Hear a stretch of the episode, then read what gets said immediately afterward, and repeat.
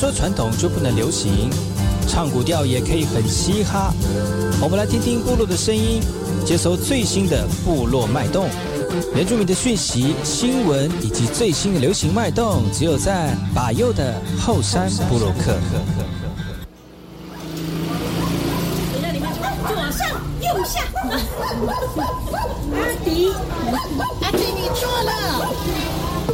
大家好，我是巴尤，欢迎回到后山部落客。在节目开始之前呢，我们先听第一首歌曲。听完歌曲之后呢，就进入我们今天的后山部落客。好好好。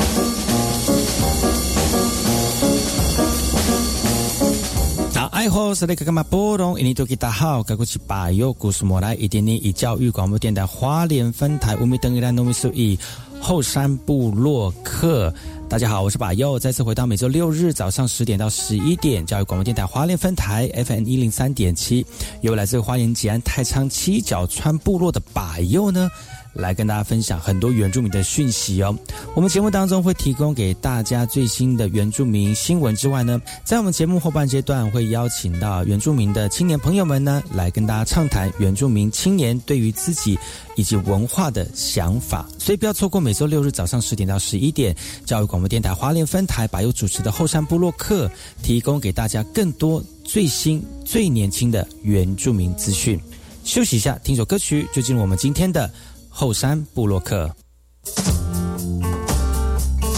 还来不及说，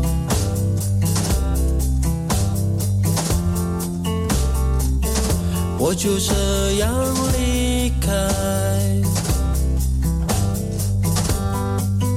只是迫于现实的无奈，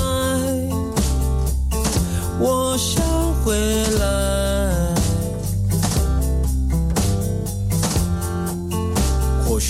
来得及说出口，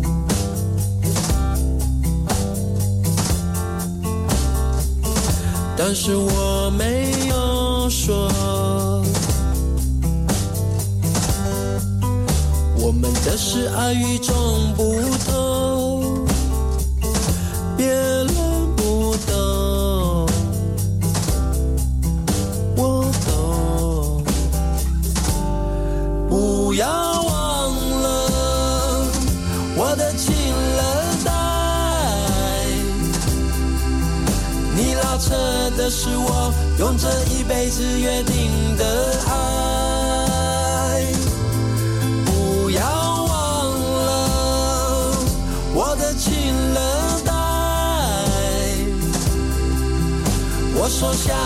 是你月光下最开心的期待。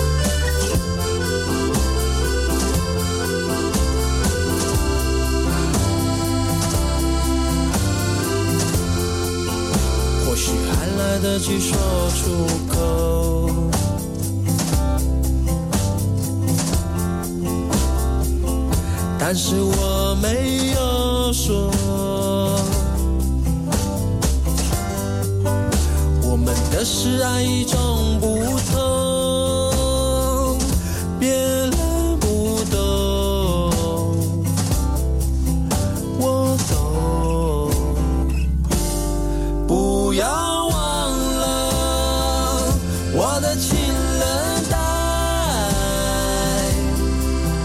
你拉扯的是我用这一辈子约定的爱。不要忘了我的情人带。我收下的是你月光下最开心的期待。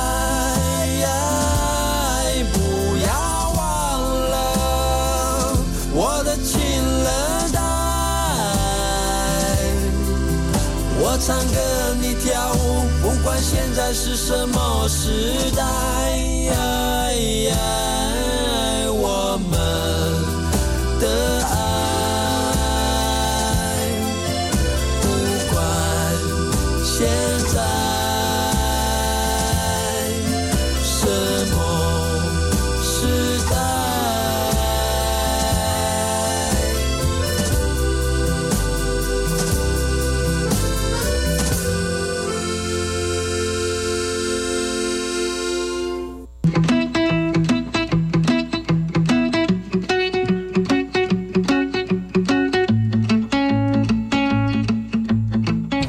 这里刚刚嘛不容易，你对大号，嘎古吉巴右努苏马来，大家好，我是把右，再次回到后山部落克后山大件事，由我由我这个把右呢，跟大家一起聊聊最近大家关心的原住民新闻焦点，也在这个过程当中呢，来听听好好听的音乐啊。那今天呢，我们除了跟把右把右跟大家一起分享这原住民的新闻焦点之外呢，也邀请我们的部落总干事，也是我们的部落特派员，来跟大家一起聊聊新闻。我们今天的部落特派员是谁呢？哎呦，这里刚刚嘛不容易，你都给大好，噶国际波达尔同苏马来，大家好，我是你今天的部落特派员波达尔。又在我们的部落会客室大件事的时时间呢，来跟大家一起聊聊新闻了。要跟大家聊聊哪些新闻呢？首先呢，我们来看看啊，最近在这个呃，在部落里面有个产业道路发现了一个动物，这个动物呢，大家都很害怕，这个因为因为这个动物有的时候呢，可能会因为体积太庞大了，嗯，有可能会影响到这个我们部落族人，就是在二十八月二十三号的时候。台刀红石部落族人哦，在部落的后山发现了一只这个陷入套索的台湾黑熊，因为呢，它被困在树上了，所以呢，有被有接到报告的人呢，就呃直接去前往前往这个这个救治了。初步判断呢，这是这个黑熊呢，大概是三到四岁的成年公熊，那体重呢大概有六十四公斤。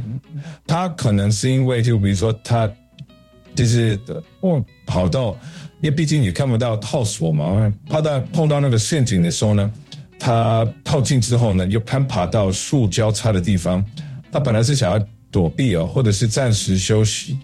啊，因为他被套住，他没办法这个逃脱哦，但是他又又怕被人家发现，所以他就躲到这个树的交叉处了。好在呢，红石部落的族人呢发现了这个黑熊，而且马上通报，因为他因为他被这个这个陷阱哦给套住了，他真的是没有办法这个这个行动哦。那除了看到之后呢，马上通报我们的相关单位哦，这才让他得以获救。当时呢，那个保育的人员呢，跟当地的族人呢，合力的把受伤的黑熊呢抬上车，然后呢，用最突破的方式来进行清创的处理哦。那这个兽医师呢，也使用吹箭，让我们的黑熊麻醉，让它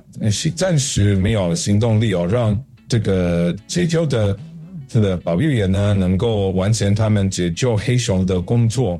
他们到现场呢，把这个钢索剪断了哦，让这个气黑熊呢能够落在气垫上。趁他还在麻醉的时候，还还没有办法回到正常的行动的时候呢，这个保育人员哦，就现场完成了像是减烧啊，还有清创之后的一个工作。那结束之后呢，黑熊就送往时尚野湾野生动物救伤中心来做进一步的医疗跟照顾。而看到这个黑熊还是左前肢受伤，真的非常严重，未来可能还是会会需要到截肢的这个手术，但是还是要看这伤势的评估。那如果评估过后没有这个大碍啊，原则上呢就很快就会把我们的黑熊回到自己原来生长的地方哦。所以听到这个新闻呢，呃，这个保卫人员也呼吁了，如果山区的居民呢有发现到受伤的黑熊，其实要立刻的通报，让大家能够知道有这样的一个保育动物受困了啊。有这样的一个受困呢，也要告诉大家，就是这个野生保育的一个议议题存在。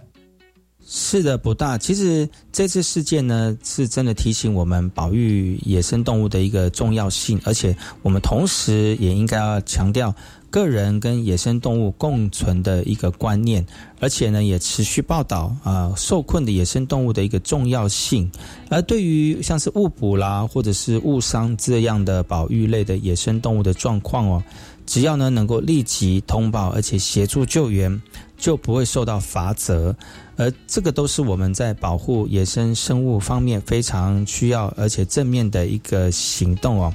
那保护环境跟野生生物是一个长期的努力，也希望我们大家呢一起共同的努力，来为未来创造更美好的环境。接下来的新闻是来自于南投的南投埔里镇的新大演习林，还有呃一一起保存到现在的木具木质一直拾起的一个木造的建筑。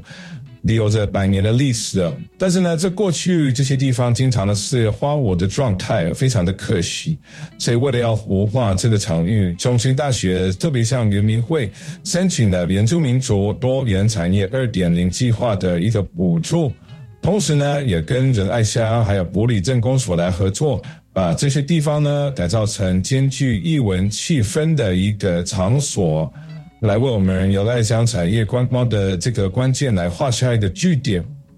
中心大学的校长詹富志就提到了哦，他们引进仁爱乡的一个传统技艺跟相关的产物这样的概念呢，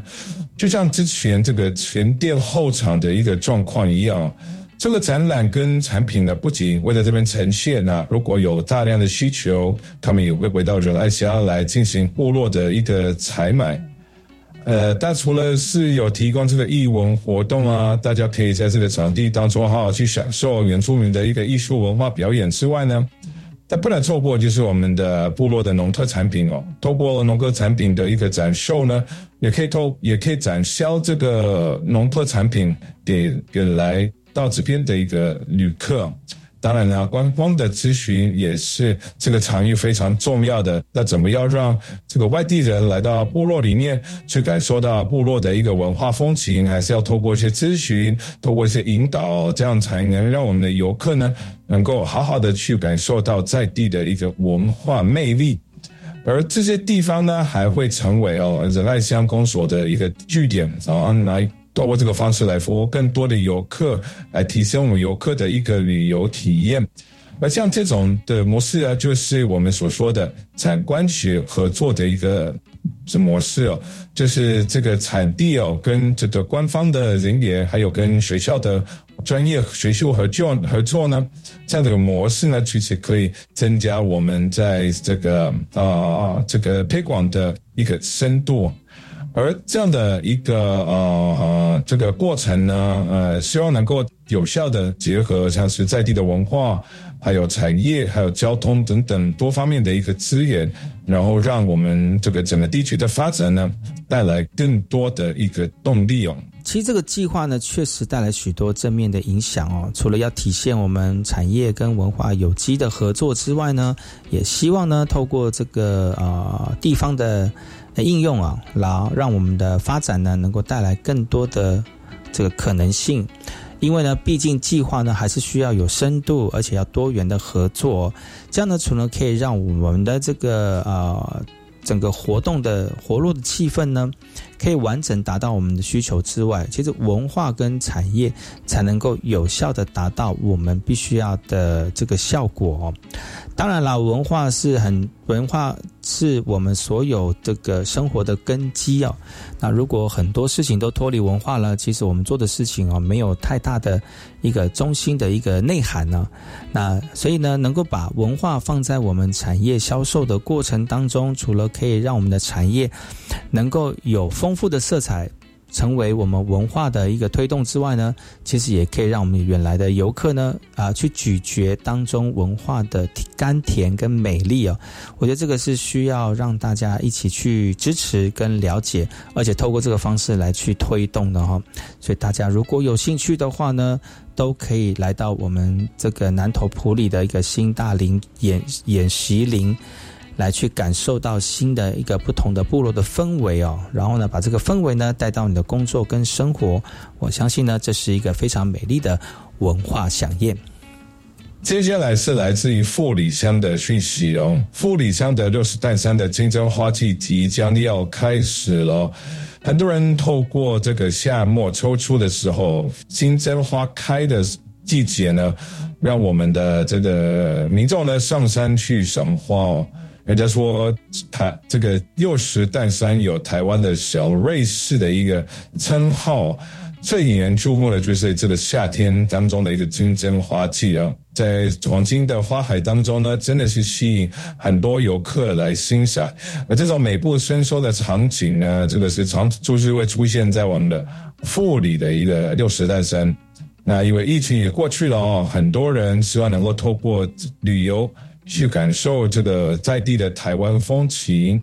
那去年呢，二零零九一八年的的零零九一八的强震呢，导致六十担山的一些道路多处的严重损坏。呃，所以这个也意味着下山的路段呢，可能会暂时无法通行。那游客跟民众呢，只能顺着同条路线来进行上下山的一个行程哦。那也因为如此，所以呢，呃，有关单位跟主办单位呢，避免这个车入涌入而造成交通拥塞，所以呢，特别采取了一些相对应的措施，像是呢，他们执行了单向的，呃，这个双单线的双向人流通行的方式，就是在上山时间是双数小时，就是说在十点或者是十二点或者是。八点，嗯，这个时间，那放行啊，就是说，在你要如果你要上山的话，就是在双数小时的时候放行，单数小时的时候就会在意向广场来放行，就下山的一个放行，这一个小时是放行一次，所以大家要特别的注意哦。而黑暗部落的产教中心的李晴就提到了，他们希望能够政府能够理解到金针农民的一个困境。你希望修复的工程能够尽快的进行，因为对他们来说，住在山上的居民哦，这些都是切身的一个需求。同样的，这个呃达兰夫部落的的答案哦，也表示他们在紧急情况下被交管拦截，而且需要等待的情况真的是非常的不方便哦。所以呃，今年呢，呃，除了这个之外呢，本地答案的这个陈新德也说了哦。今年的金针花大多长得漂亮，像去年呢，受到干旱，所以谢谢今年的雨水，让金针花生长的状况非常的良好。而当地的居民行业也提到了，他们有位专门负责烘干金针的达人，这样呢，不单单是可以保证金针的品质，也可以避免混杂其他金针对于品质的一个影响。花莲县政府农业局表示了，其实六十担山下山的路段已经开始进行施工了。但具体何时能够重新通行，尚无这个确定的时间表，还是要依据施工的近况来进行调整。有上山想要看金针花的民众们呢，等你要特别注意你的行车时间了。那如果有把我们这个上山下山的时间错开，来上到这个那个呃六十担山哦。这个是最好的出游的感觉哦啊！不要因为了到现场没有办法上山，在下方等很久哦，造成你心情不美丽。然后还说，呃，为什么主办单位没有办法好好的去管理这个部分？那我们已经说了哦，其实道路原本呢要下山那条道路已经在零九一八的这个地震当中呢啊损毁了，所以呢现在正在加赶赶工的恢复当中。那如果真的没有办法的话，其实花莲有很多的地方可以提供给我们的好朋友做休憩的一个场合喽。谢谢我们特派员跟大家聊聊这个他的感觉哦。啊，以上就是部落的大件事。我们先休息一下，进一下广告。广告回来呢，再进入我们的后山部落客。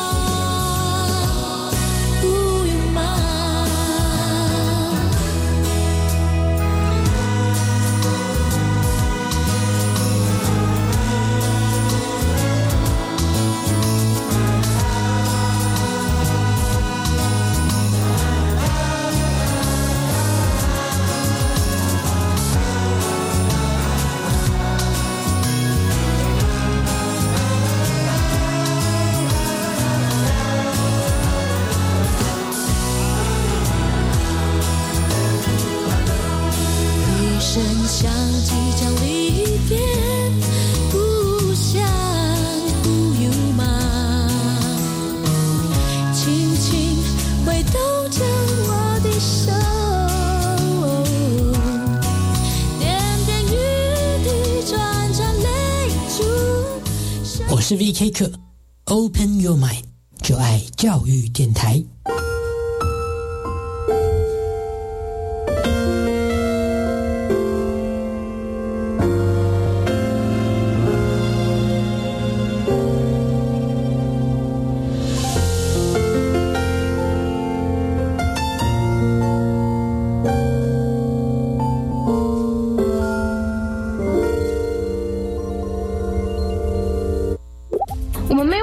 没有缴国道通行费吗？我收到过期的催缴简讯呢，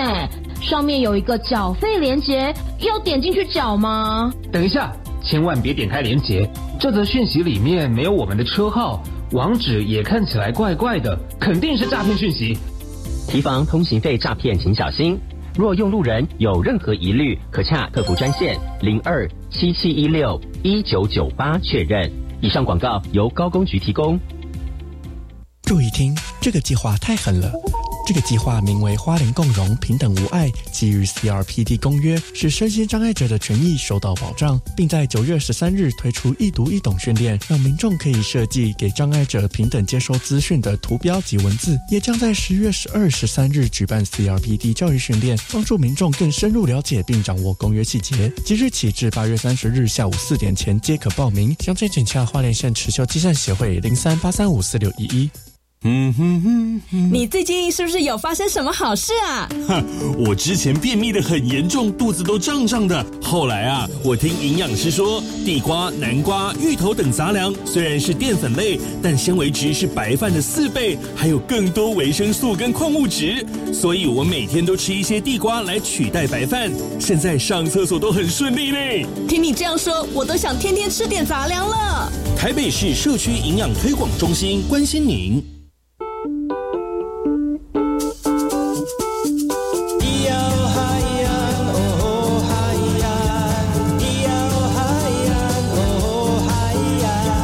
说传统就不能流行？唱古调也可以很嘻哈。我们来听听部落的声音，接收最新的部落脉动、原住民的讯息、新闻以及最新的流行脉动，只有在把右的后山部落克。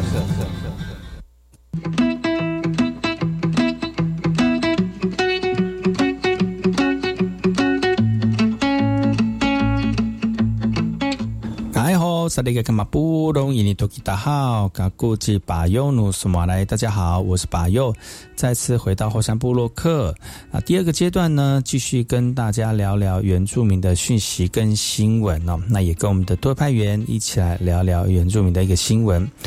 那今天呢，呃，我们要来看看哪些新闻呢？最近哦，在这个呃中央研究院哦共同合作来进行部落的一个仪式的一个采集，而在这个活动当中呢，透过了泰德克的民主议会，还有瑞典国家世界民主志的博物馆，还有静宜大学的三方合作，即将在今年进入到最后的一个阶段了。那透过我们的科技跟文化的结合啊，那计划的过程跟成果呢，将会被纳入到中研院的开放博物馆来进行线上的一个展览哦。那这次展览呢，非常的这重要哦，因为在这个合作当中呢，赛德克的文物被视为非常重要的一个角色。那赛德克民主议会的总召瓦利斯贝林也说到了。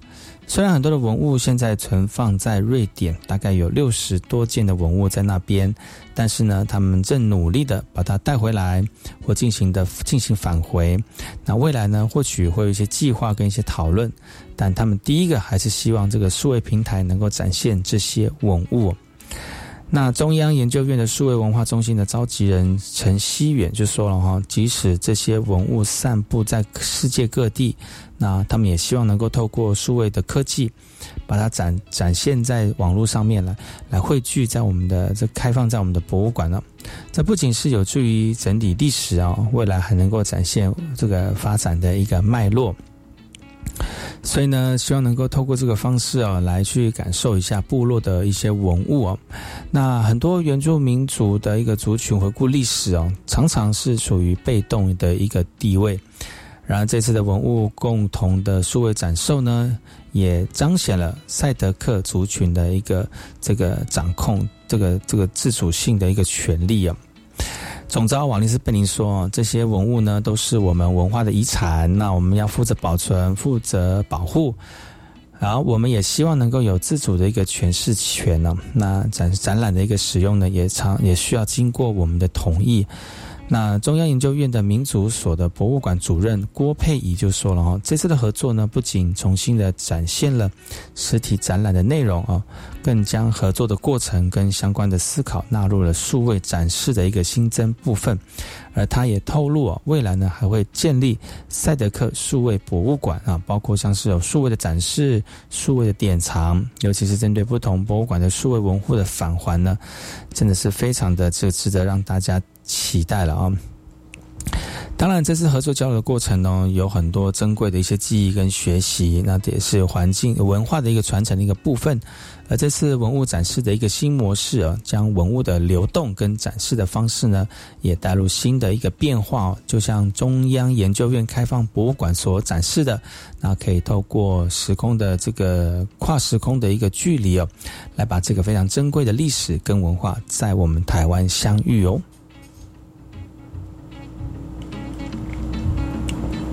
哎呀，哎呀吼！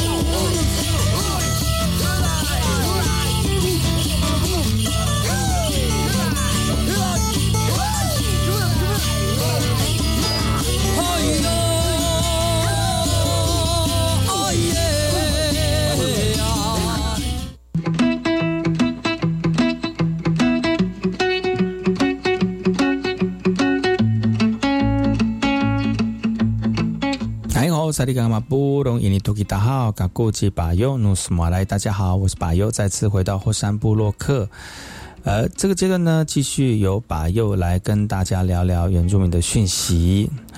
新的学期即将开始了哦，放暑假也快结束了。而这个暑假结束之后呢，也意味新的这个学期的开始。啊，最近为了要提提供我们这个我们更多原住民的学生呢，有一些能力跟技术哦，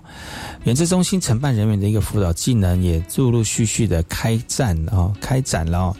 教育部呢举办了一系列增能活动啊，来针对原子中心那个承办人员的辅导辅导技能来增加一些推广。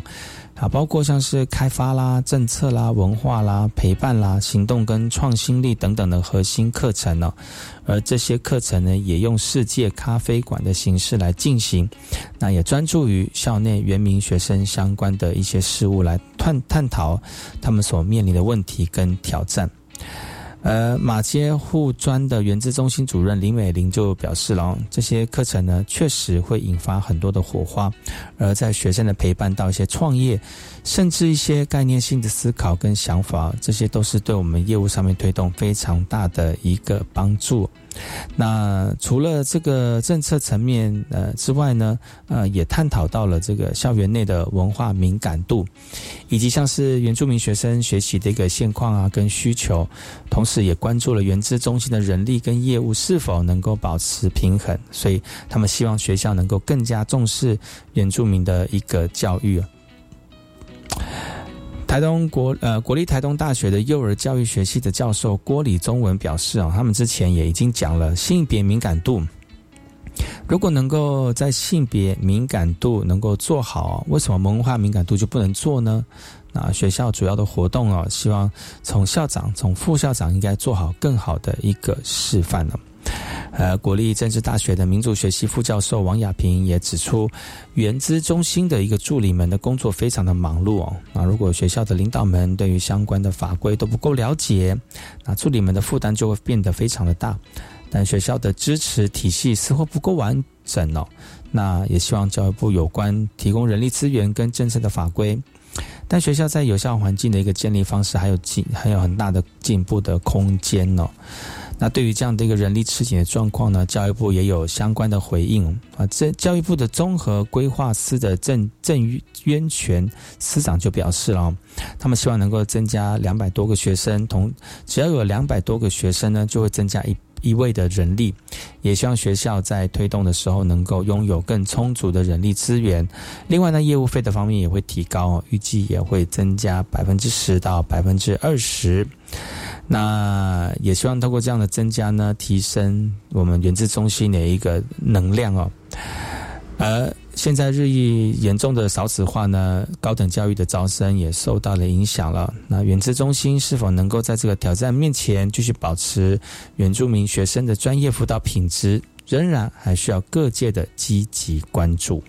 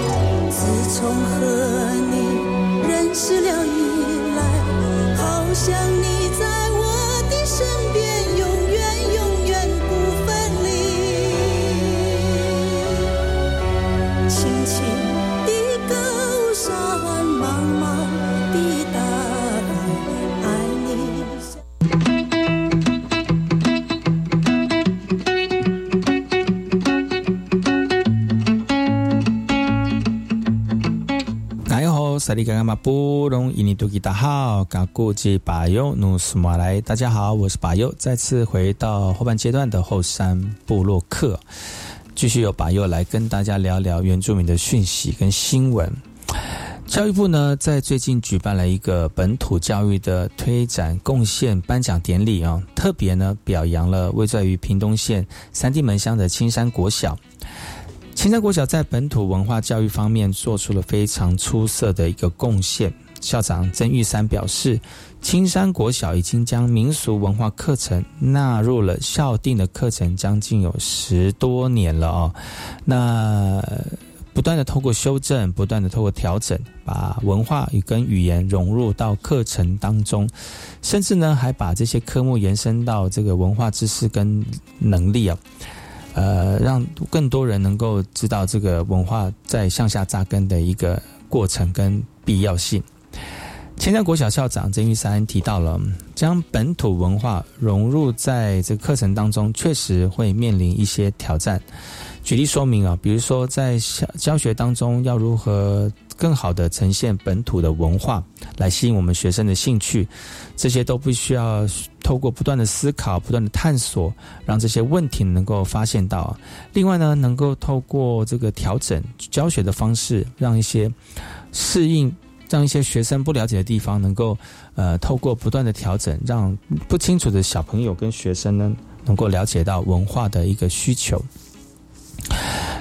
虽然通过展示书籍等等的方式，可以让我们的学生接触到更多的本土教育内容，但是怎么样能够让我们学生激发起兴趣跟认识，还需要考虑到教学的方法跟内容的一个设计。那教育部长潘文忠在文章也提到了哦，台湾的本土文化真的是非常的丰富，非常的多元。要怎么样让学生真正了解，而且重重视本土的教育，真的还需要更多的一个努力跟创新。那本土教育的支持措施，确确真的是非常重要。除了有更多的资源跟资金之外呢，如果能够搭配相关的政策，鼓励学校来开展本土教育活动，培育提供更多的指导啊，帮助我们老师更好而且适切的进行本土教育，这些才能让我们的这个在原住民的教育跟本土教育的过程当中呢，呃，突飞猛进哦，也可以达到我们必要的效果。当然，如果能够跟相关的机构、跟相关的社区来进行合作，来共同推动本土文化的一个传承跟发展，这样才是相辅相成的。尽管现在本土教育推广的方向已经得到一些成绩了，但是还是需要更多的努力跟投入。那除了教育部门的支持，还有学校、教师、家长等等方面要共同的努力啊。才能够真正的让学生在本土文化跟教育方向呢有更深的认识跟体验。另外呢，需要注意到避免一昧的强调传统啊，而是要将文化跟本土与社会做结合，然后让我们的文化学习过程当中更有活力、更有吸引力啊。另外呢，本土教育还需要更好的融入课程体系啊，不单单只是作为附加的内容。更应该贯穿整个教育过程，才能够真正的实现本土文化的传承跟发展。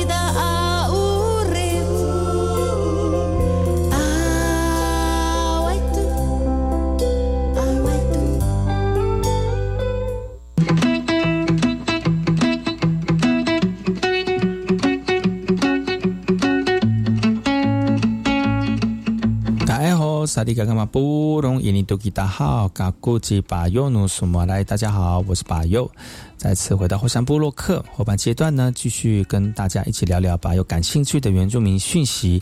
来跟大家一起聊聊，一起发现，并且并且一起探讨哦，在这个部落当中的这个在文化当中的一些原住民的元素。我们要谈谈一个非常有趣的一个计划，这个农业部的一个计划。农业部呢，他们利用 AI 晶片的技术呢，来提升原住民部落的一个养鸡业。怎么样的提升呢？因为他们透过鸡脚上面绑了一个有 QR code 的一个脚环。透过这种方式呢，可以远端监控这个鸡只的一个状况，而且呢，真的是提成功的提高了这个产蛋率哦，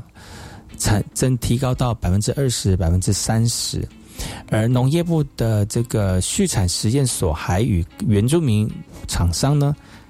来选出了八个示范点哦，把这个技术呢引入哦，然后也希望能够透过这个方式呢，让鸡农们呢能够打开销售的一个通路。而虽然这个这个技这个技术呢非常有显著的优势，但实际上还面临的一些挑战。那这些挑战呢，也是需要大家一起来关注。比如说，要怎么样确保每一个机制都能够正确佩戴脚踝，而且呢，在监控的情况之下，能够确保这个监控呢是呃正常运行的。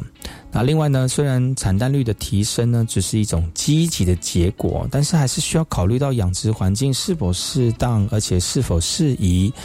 在管理的过程当中呢，如何让一个高产量的鸡蛋呢能够产出，但是又不能够破坏环境，或者是对生物有一个非常好的照顾、这个都是非常需要了解而且需要注意的一个这个状况哦。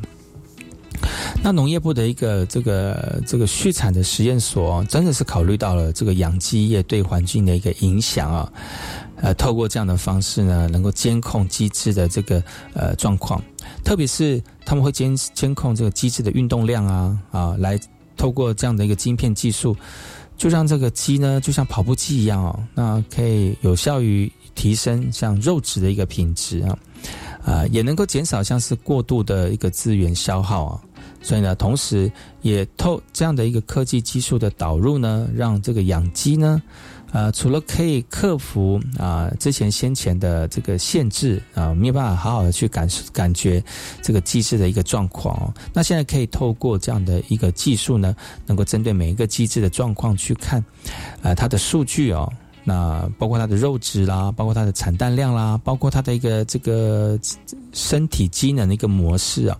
啊，监控到每一个这个机制的这个身体状况，而其实这样的监控呢，就可以帮助我们在控制机制的一个品质了。真的呢，科技越来越发达哦，那而且这几年的 AI 的这个导入呢，也让我们在处理很多事情的时候。不用一个一个，或者是，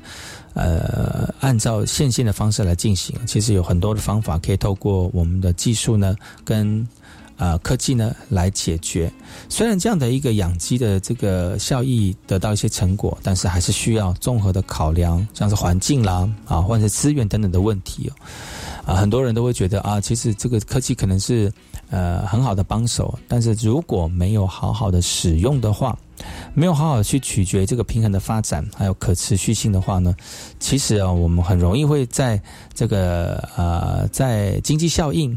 还有环境保护的过程当中呢，找到一个呃，这个没有办法找到一个平衡啊，所以这个是非常需要深入思考跟实践的议题啊。那像未来能够继续来关注在养殖业的一个发展，然后呢，持续的去探索这样的一个产业的一个新领域。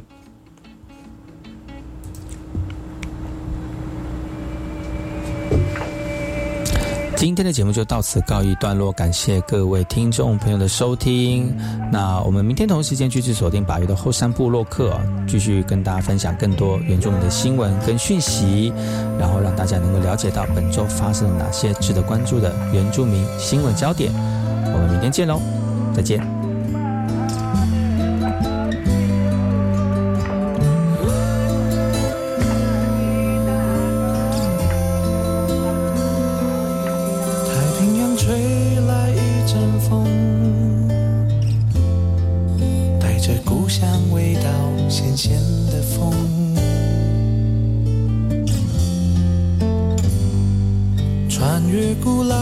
山脉穿梭在都市的拥挤，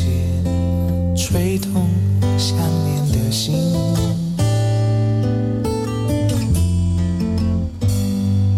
一样的月光照在台北